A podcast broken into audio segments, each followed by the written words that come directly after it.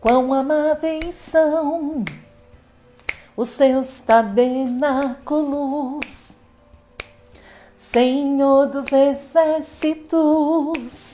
Uou, uou, uou, uou. Canta comigo.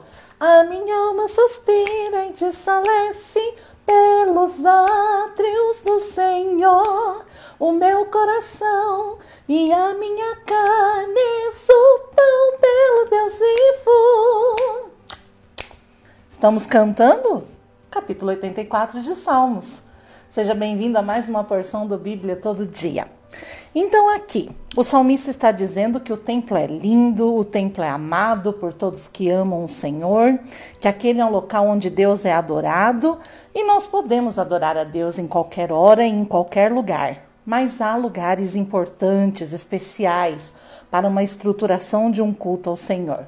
Porém, mais importante do que estrutura e o lugar é ter um coração dedicado ao Senhor. Muito importante é ter um apetite espiritual que anseia pela comunhão fortalecedora com o Senhor. O salmista clama a Deus com todo o seu ser. Olhe que interessante. Ele inveja os pássaros que podem fazer seus ninhos nos átrios do templo, próximo ao altar, e também os sacerdotes e levitas que trabalham e vivem nas imediações do santuário. Quanto você ama a casa de Deus? Quanto você prioriza durante a tua semana vir à casa do Senhor? É gostoso e nós podemos adorar em todo lugar, mas na comunhão, junto com os irmãos, tem o seu valor, tem a sua bênção. Pense sobre isso. Nunca podemos esquecer de dar o devido valor ao privilégio de adorar um Deus vivo, privilégio esse que foi comprado para nós na cruz. Amém? O capítulo 85, ele é, é muito provável que ele tenha sido escrito depois que o povo judeu voltou para sua terra, após os 70 anos de cativeiro na Babilônia. Quando a gente lê ali o Esdras, os profetas Ageu, Zacarias, Malaquias, vemos que a vida foi extremamente difícil para aqueles que regressaram à sua terra. Por quê? Porque nem sempre eles obedeceram e nem sempre eles usaram com bondade uns para com os outros. Mas, sem dúvida nenhuma, eles tiveram a boa vontade de começar de novo. Né? E o pregador Morrison diz: a vida cristã vitoriosa é uma série de recomeços. Talvez você esteja nesse processo de um recomeço. Quero dizer para você que você está no caminho certo, que você tem todo o valor por querer recomeçar, por ter a intenção de recomeçar. É pecado desobedecer a Deus e cair? É, mas também é pecado permanecer caído. Então, melhor é que se levante. Devemos sempre começar de novo. E esse salmo nos dá instruções poderosas para a gente fazer isso. Já no capítulo 86, aqui existe uma curiosidade. Em meio a tantos escritos desse terceiro livro, porque nós estamos na terceira repartição do livro de Salmos, né?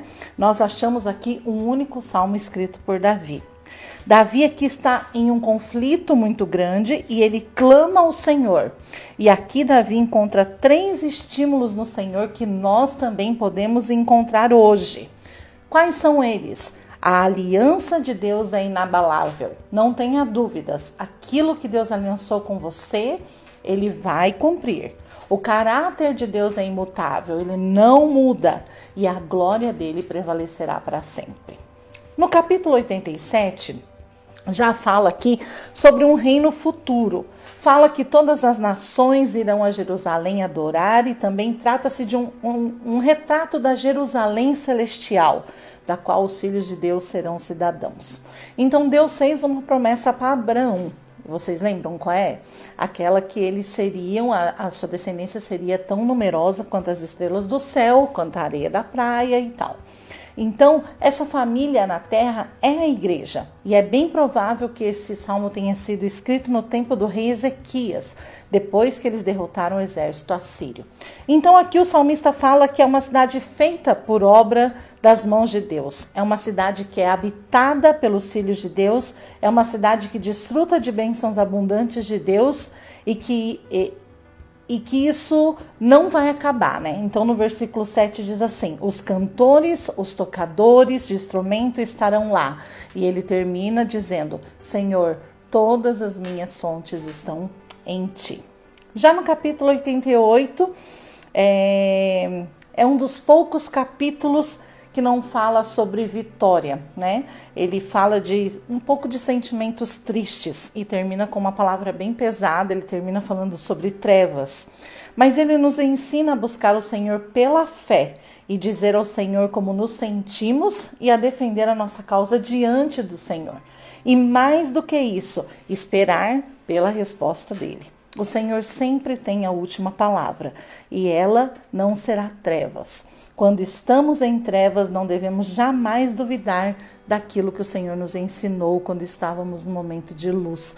Então, não deixe que esse momento de tribulação faça você esquecer de coisas que o Senhor te disse, faça você esquecer da bondade do Senhor. Então, permaneça. No capítulo 89, último desse vídeo, Etan mais uma vez pede para que essa tempestade, essa dificuldade passe, né? Que Deus livre ele o mais rápido possível. Então, nesse momento, para ele, a vida é curta, as pessoas vão morrer, o povo de Deus teve que passar assim muitas dificuldades em exílio, né? Mas em seguida, ele olha para trás e vê a misericórdia do Senhor e ele pergunta sobre ela. Porém, o amor de Deus não mudou Antes, o amor de Judá pelo Senhor é que havia diminuído. Como qualquer bom pai, Deus mostra o seu amor a seus filhos, abençoando os obedientes ou disciplinando-os por sua desobediência. Mas tanto num caso quanto no outro, Deus sempre está manifestando o seu amor. Deus abençoe. Deixe seu comentário nesse vídeo e assim que pudermos nós vamos responder você. Até mais.